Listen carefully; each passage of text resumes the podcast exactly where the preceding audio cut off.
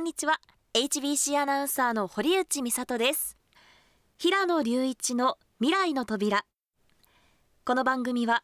北海道で企業のコンサルタントや新しい企業さらに地域のムーブメントを応援している平野隆一さんに北海道の企業経済のさまざまな話題を紹介していただく番組です。平野さん今週もよろしくお願いします。お願いします。あと2日で2023年終わりますね。しみじみしますね。未来の扉も年内ラストの放送になりますが、はい、もうすでにお休みに入っている方もたくさんいますかね、うん、ということで今日私たちの2023年を振り返ってみましょう。いいですね、はい、僕はね正直今年後役？42歳後役でして、はい、本当新しいことをあんまりやっちゃいけないやらない方がいいって言われているような年なんですけど、ええ、気づいたらですね激動の1年間を過ごしちゃってですね。ちょっと番組の時間内では語りきれないかもしれないので、はい、先に堀内さんから振り返っていただけると嬉しいなと思います。わかりました。私は仕事と休みに分けてお話しすると、はい、仕事は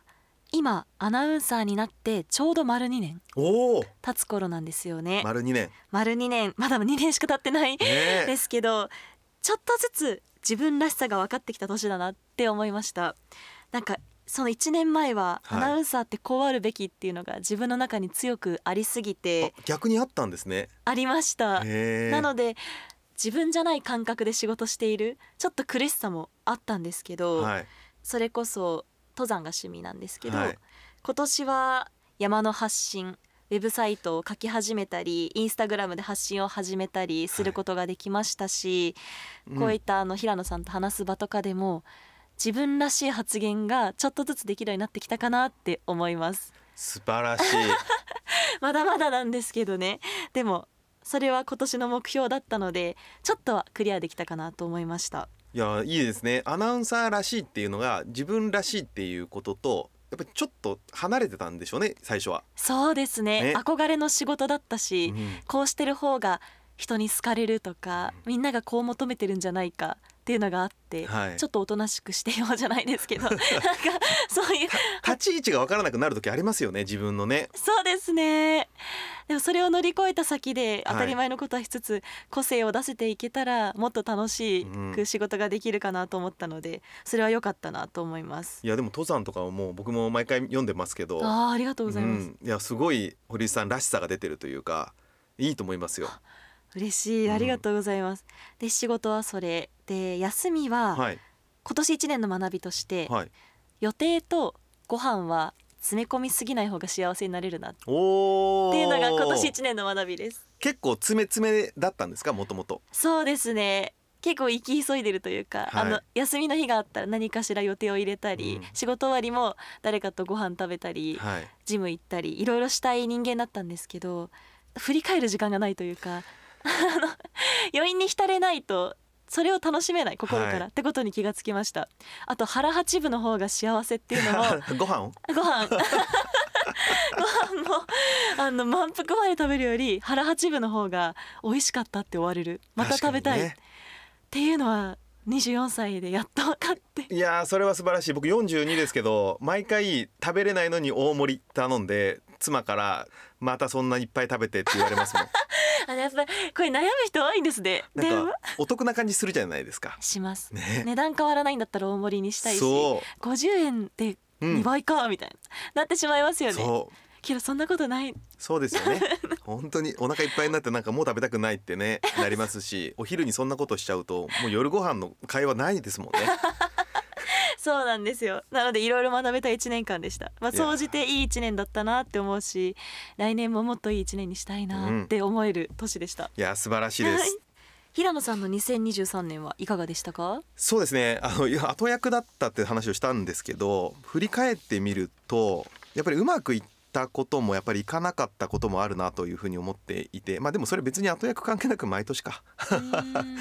ちょっと簡単に振り返るとちょうど1年前ですね1月2月。当時はまだサフィルバ北海道っていう名前そうでしたね。そう、はい、名称変わる前の、まあ、バレーボールチームのホームゲームで V2 リーグ過去最多動員数を達成と。うん、でチーム発足以来ですね、まあ、ライバルであった当時のボレアス北海道さんに初めて勝利をすると。あ。の年初早々にですねすごくいいスタートを切れたなというふうに思ってなんかそこから結構どっぷりとバレーにはまってきてるという感じですね。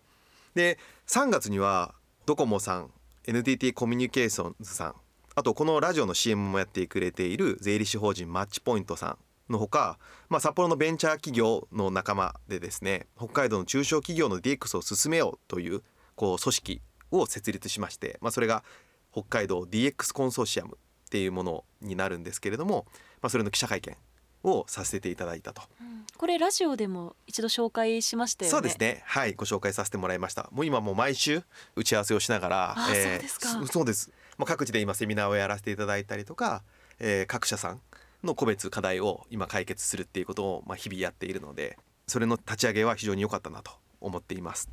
で、まあ、4月には誕生日をね迎えて42歳を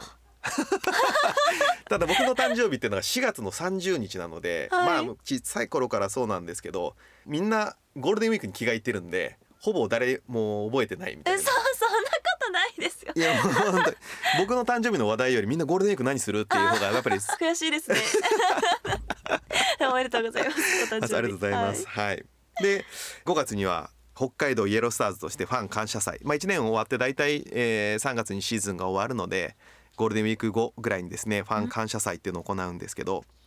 あとですねあの沼田町に僕友人であるプロキャンパー星さんっていう方がいらっしゃるんですけど、まあ、彼がプライベートキャンプ場をオープンしたと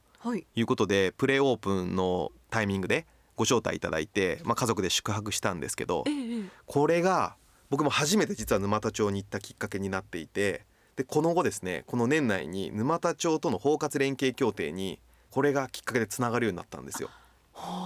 たまたまその日に役場の方が道路を通過していてですね「あ誰かお客さん来てる」って言って挨拶に来てくださってでご挨拶して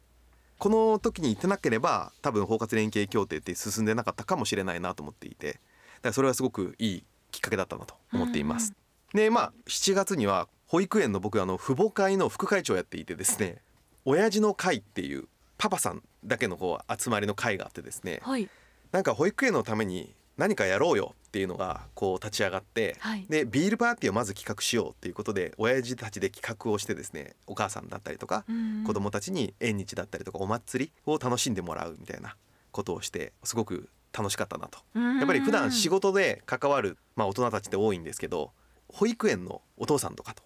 こう会話ができるっていうのはもうみんないろんな業種業態の人たちとかなのであとまあパパとしても子供が2人3人目みたいな方いらっしゃるので先輩になるのでいろいろこう相談に乗ってもらえたりもするのでなんか居場所として新しい居場所が増えたなっていうなんか感じを持てましたね。